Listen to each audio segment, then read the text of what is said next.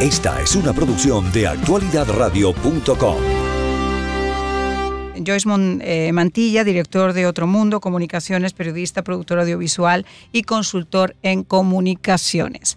Eh, Joyce, yo creo que eh, Agustín ha hecho la, introducción que es la que nos ha mantenido durante estos días, porque el Congreso en México se suele utilizar muy solemnemente para presentar leyes, para presentar propuestas, presupuestos, etcétera. Y llamó poderosamente la atención que los legisladores escucharan a, Jaime Maussan este, presentando esas dos entidades, esos dos eh, extraterrestres, cuerpos, etcétera, momificados, que aparentemente vendrían de otra, de otra galaxia. Y esto ha sido tomado de diferentes maneras en el mundo, ¿no? Eh, quienes lo han tomado a risa y quienes han dicho que eso no era así sin haber dado ni siquiera la oportunidad de que demostraran el ADN o, de dónde vienen o cómo, o cómo pueden basar la idea de que son cuerpos extraterrestres hasta quienes lo han creído y han aceptado que puede perfectamente existir vida en, otra, en otros planetas y que eh, en este caso él no sería el único en tener eh, cuerpos o partes de, naves extraterrestres. ¿Cómo tenemos que tomarlo, Joyce, en tu experiencia? Buenas tardes. ¿Qué tal? Buenas tardes, Agustín, Marián. Gracias por esta conexión. Yo estoy en Lima, Perú. Ya regresé anoche de la Ciudad de México. Y bueno, yo comparto la, el escepticismo de Agustín. Me parece perfecto porque es así como yo empecé a involucrarme en la investigación de este caso. Lo vi, vi la forma, vi el color, dije, ¿qué cosa está pasando acá? ¿Qué es esto? Son cuerpos que tres dedos nada más, manos y pies, y eran varios cuerpos. Dije, no, entonces yo tenía que involucrarme, porque es lo que hace un reportero, lo que hace un periodista. Así como cuando denuncias a un político corrupto y le dices que está manejando, no sé, pues está llevando el dinero del pueblo, está agarrándose cosas que no le corresponden, tienes que probárselo con evidencias, con documentos, donde está la transacción. Entonces, igual con esto, para decir que es un fraude, tienes que hacer investigación y si llegas a conclusiones diferentes, evidentemente puedes poner contra la pared a quienes están promoviendo algo que, que, que, es falso. Señor Mantilla, este permítame, antes, sí, permítame antes de continuar precisar eh, gráficamente, porque estamos en radio y yo me imagino que muchas de las personas que nos están escuchando no tuvieron la oportunidad de ver la imagen, la foto, el video que vimos nosotros. Entonces les voy a hacer unas preguntas muy, cortas, muy, rápidas para darle a los oyentes una, una, gráfica, una, una, imagen. Sí. ¿De qué tamaño estamos hablando de cabeza a pie? Yo precisé aproximadamente tal vez unos 50, 60 centímetros, pero es muy difícil a través de la pantalla. Más o menos, ¿qué largo tienen estas dos entidades? Eh, las que están en México son de la misma especie que las que tenemos en el Perú están, en, están en custodia de la Universidad Nacional de Ica. Y o sea que hay cuatro, perdónenme, que, perdónenme, pues esto es una sorpresa. O sea, no son solamente las que se presentaron en, en México, sino que en Perú tienen más. ¿Cuántas son en total? Exacto. En el Perú, el, el que halló este, este gran descubrimiento encontró casi 20 de estos cuerpos. Okay. Yo he visto en lo personal 10 por lo menos. ¿Y todos son iguales o similares? O sea, ¿se parecen entre ellos como nos parecemos los seres humanos? Exacto, sí. Cada, pero cuando ya los comienzas a ver con detenimiento, ves algunas diferencias en los rostros, en la contextura, como podemos estar parados acá todos Exactamente, Obviamente, como bien lo has descrito. Entonces, eh, son dos especies, Agustín. Ah, dos especies. Las de 60 centímetros, que tienen varios cuerpos, de esos ahí yo he visto 10, por lo menos, pero el autor del hallazgo, a los que excavan tumbas o hayan este tipo de cosas de manera furtiva en zonas arqueológicas le llaman guaqueros, o excavadores de tumbas, o buscadores de tesoros, como quieras llamarlo.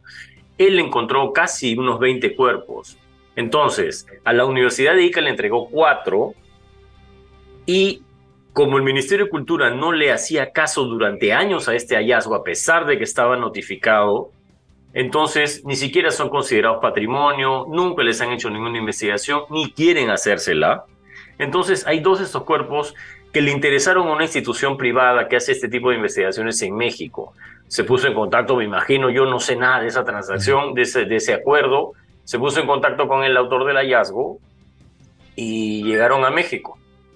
La gente se, se, se horrorizó, pero ¿cómo pueden salir esas piezas a México? O sea, cuando estaban aquí en el Perú, no les hacían caso. las han tratado como, un, como unos muñecos, como un fraude, como cualquier cosa. Mm. Agustín, Mariano. Pero cuando han estado en México, ahí sí, es patrimonio del Perú. ¿Qué hace afuera? ¿Cómo ha salido? ¿A quién le han pedido permiso? Y, para responder a tu descripción, este, Agustín, para el público que nos escucha en la radio, son seres muy delgados, que solamente tienen tres dedos en manos y pies, cabezas alargadas hacia atrás, unas cuencas oculares que ocupan casi la mitad de la cara, no tienen nariz, tienen apenas un par de orificios muy pequeños y tampoco tienen orejas. Eh, su columna vertebral no pasa como, por, por como los humanos que corre, o sea, tú puedes tocar en la espalda los huesos de la columna vertebral. Estos seres tienen la columna en el centro del cuerpo. Algunos de estos cuerpos tienen huevo de gestación, estaban gestando antes de morir. ¿Cómo, ¿Cómo es eso? Perdón, yo, sé que para usted esto es muy, muy típico. Pero... ¿No tienen órganos genitales? Sí tienen. Sí. Claro que sí. al menos en las hembras, digamos, porque hemos encontrado que son de los dos sexos, en las hembras hemos encontrado una abertura similar a lo que podría ser una cloaca o una vagina, pero no es vertical como en los primates o en los humanos o las humanas, sino que es horizontal. Es transversal. Ya. Ya. Y, revisar, dime, María, prefiero eh, responder tu No, yo sí, yo, yo estoy encantada porque yo me imagino que toda la gente que está camino a casa ahora y está escuchando esto, pues se hace las mismas preguntas que yo, así que yo me voy a poner en, el, en ese papel de hacer las preguntas que me imagino que quieren saber. ¿Por qué pruebas? estás en tu carro y estás regresando. Sí, a ver, Joyce, por ejemplo, ¿por qué? Yo me pregunto, es, se ha hablado 20.000 veces de que eh, tanto la NASA como el, eh, la CIA, como eh, departamentos de, Estado, de inteligencia de diferentes países pueden llegar a tener estos ejemplos de, de seres de, otro, de otros planetas, pero en este caso tenemos una muestra que se ha puesto en el Congreso donde la gente se ha retratado, se ha visto y tal. ¿Qué pruebas se han realizado a estos cuerpos para poder determinar qué es eso? O que por lo menos no es ninguna especie que conozcamos de acá, o es un fraude de huesitos, perdóneme tan honesta, que sea tan honesta, que han pegado uno con otro y que nos han dicho que es un extraterrestre. En primer lugar, no hemos ido al Parlamento de México para presentarles un muñeco armado. Claro. Otro que no podemos precisar si es o no extraterrestre porque el ADN que tiene no existe en las bibliotecas genéticas. Y no tenemos el ADN de un extraterrestre como para compararlo y decir, ah, es igual, entonces es extraterrestre. Pero al menos es distinto al de aquí. Pero bueno, eh, es, lo que sí tenemos certeza es que no son humanos. No son humanos, ese es el punto. O sea, no son, no son de ninguna de las muestras genéticas que hoy en día existen en el planeta o que han existido en lo que es el hombre de Cromañón, el hombre de Neandertal y demás pero esos tienen muchísimo más tiempo. Estas momias son, eh, digamos, estos cuerpos desecados tienen la más antigua, digamos, que es la más peculiar porque parece casi humana, pero no lo es. Mide un metro setenta y también tiene unas manos extremadamente largas que tiene cinco falanges en cada dedo. O sea, los humanos, para los que van en su, escuchando la radio, los humanos tenemos en cada dedo tres huesitos. Ajá. Estas tienen cinco. Pero entonces ha habido una evolución, como dice Agustín, desde el hombre nerdental para adelante, con esta especie que no sabemos todavía, no son humanos, no sabemos de dónde proceden, pero desde las chiquititas a esa de unos 70. Dice él que hay dos, especies, Por eso, Son dos especies no, no es que sean evolucionadas, son diferentes. Ah, diferentes, son diferentes, sí, son diferentes. Incluso su ADN es diferente. Como diferente, por ejemplo, es un gato de casa y un tigre. Son felinos los dos, pero cada uno tiene una estructura diferente de diferentes, tamaños diferentes y todo lo demás. Entonces, pero su ADN es muy diferente. Entonces, em, son, eh, son seres que, como te decía, desde la más antigua tienen 1800 años y estos cuerpos pequeños como los que se han visto en el Parlamento, 1100, 1000 años, 900 años. Y fueron encontrados en el mismo lugar, en la misma zona. todos en el mismo lugar, es como si fuera un mausoleo donde solamente habían estos cuerpos extraños, raros, en el Perú, cerca de las líneas de Nazca. Ajá, wow. Nada menos. Es, un, es un lugar enigmático para el público que de pronto no ha escuchado, pero no sabe qué son. Son unos, eh, unos geoglifos que están. Sí, sí, sí, impresionantes. Solamente se pueden precisar desde el aire. Solo se pueden ver desde el aire. No hay, no hay ninguna tecnología que pueda hacer algo tan preciso. En, son unos dibujos, una cosa impresionante. Pero no, hay que impresionante. desde el aire para poderlos apreciar. Ya, estos cuerpos fueron encontrados muy cerca de las líneas de Nazca. Y, estaban en alguna cueva, en alguna mina, sepultados o estaban a flor de tierra? No, estaban enterrados, estaban enterrados en, una, en un depósito, en un yacimiento donde hay eh, algas microscópicas fosilizadas, son de época jurásica, ¿qué te digo? Pues 12, 15 millones de años que se han reunido ahí y que han formado una, como un estanco. Es una, eh, eh, si la gente llega a ver las momias en algún momento, tienen un color blanquecino ese color blanquecino es la tierra de diatomeas. Son estas algas microscópicas fosilizadas prehistóricas que han servido para desecar el cuerpo y para preservarlos con todos sus órganos en el interior. Señor Guerra, los detractores de esto que hemos escuchado en estos días por, la, por las cadenas nacionales, eh, en televisión y también en prensa escrita, han dicho de que se trata de un fraude de cartón y pegamento y huesos de diferentes animales. molidos para crear estas estructuras, como, como en un taller de, cinematografía se podría hacer una maqueta de E.T., por ejemplo. ¿Qué le puede decir usted a eso? Bueno, el análisis que se ha hecho de ADN, por ejemplo, a uno de estos cuerpos se tomó del cuello y otra muestra de la cadera se enviaron al laboratorio más importante, uno de los más importantes que tenemos en el mundo, que es el laboratorio CEN for Gen. C-E-N 4-G-E-N. CEN for Gen. ¿Ya? Lo pueden googlear y pueden ver las credenciales y el trabajo de primer nivel que tienen. Ellos son expertos en paleo-ADN. No en el ADN este de paternidad, no. El paleo-ADN es uno de los más sofisticados y avanzados que hay. Este laboratorio Stanford de Canadá tomó las dos muestras, hizo el trabajo que tiene que hacer durante varias semanas, depuraron el ADN al máximo y este trabajo se lo entregaron como un, es un trabajo técnico. Tú contratas el servicio, cualquier arqueólogo, cualquier científico contrata el servicio, el laboratorio recibe las muestras, las purifica, entrega su reporte, les da el trabajo realizado al cliente, cobra su dinero y ahí acaba el vínculo. Entonces, esa, esa cantidad de información genética se contrató a otro estudio de bioinformática que comparó ese ADN obtenido con el ADN que está ya en las bibliotecas genéticas del mundo. Son mm. más de un millón de especies, Marian, que wow. al comparar ese ADN durante horas de horas de procesamiento, de procesamiento informático, el resultado fue, Agustín, que no existe ese ADN en ninguna biblioteca genética.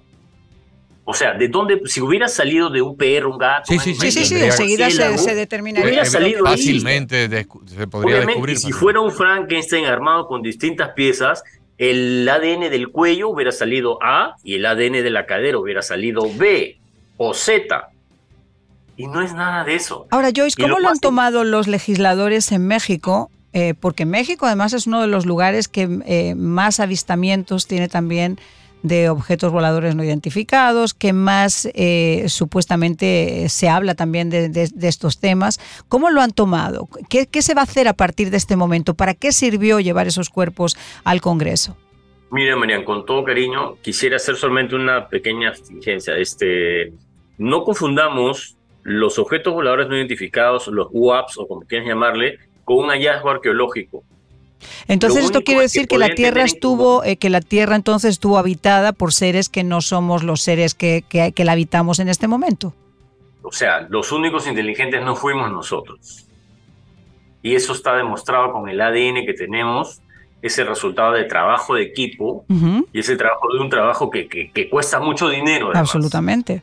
Solo la muestra del cuellito que, te, que les cuento costó 30 mil dólares. Wow solo la muestra del cuellito. Señor y Guerra, todos los trabajos que se han hecho, ¿no? y a la pregunta, a la pregunta original de Marían, ¿cómo impactó esto? O sea, después que se hizo esa ponencia, esa explicación, eh, Jaime Maussan, que es un hombre, nosotros lo hemos entrevistado muchas veces, es un periodista serio que se ha dedicado por años a investigar este fenómeno, o los fenómenos eh, extra, o de tipo extraterrestre. Eh, después que, terminaron todos ustedes con la oh, presentación, ¿cómo reaccionó el cuerpo legislativo mexicano? Bueno, es que no estuvo todo el cuerpo legislativo, estuvo el parlamentario Sergio eh, Gutiérrez Luna, que es el que organizó esto, y habían algunos de sus compañeros, colegas, digamos, del, del, Parlamento que estaban ahí como presentes también. Pero no es que nos hemos presentado ante el Pleno del Congreso, ¿no? sino es una audiencia pública donde han habido muchos invitados y mucha gente, pero estaban algunos de sus colegas congresistas y parlamentarios ahí. Uno se me acercó, estaba haciendo una transmisión en vivo, me imagino que para sus redes sociales, y estaban estupefactos con lo que estaban viendo, porque esto la verdad rebasó todas las expectativas. ¿Y ustedes pudieron explicar este eso que nos explicó del laboratorio canadiense, toda la data científica, todo eso se, se, expuso? Es más, se compartió en las pantallas que teníamos ahí, se compartió la data genética y se pusieron los enlaces que tienen un dominio .gov del gobierno de los Estados Unidos, porque ahí es donde se ha subido esta data genética para que cualquier genetista con la capacidad para leer esa información la coja, la analice y si hay un fraude o cualquier cosa, que lo diga. Esa ha sido una de las claves de esta presentación, la apertura para invitar sobre todo a más investigadores a que se sumen, que se quiten el miedo. ¿Y en Perú ya están tomando esto en serio? O sea, le han puesto... No, al contrario, se mueren de miedo, les da pánico. Pero ¿por qué? piensan en su reputación, piensan que, ah, no, que hombrecitos verdes, ah, no, que, lo, que, lo, que los muñequitos, ah, no, que el fraude. Si me involucro me van a estigmatizar, no voy a tener trabajo, me van a quitar las inversiones, la, la, ¿cómo se llama? Pero eso es un pensamiento primitivo. Me van a sacar en los memes, nadie se quiere meter.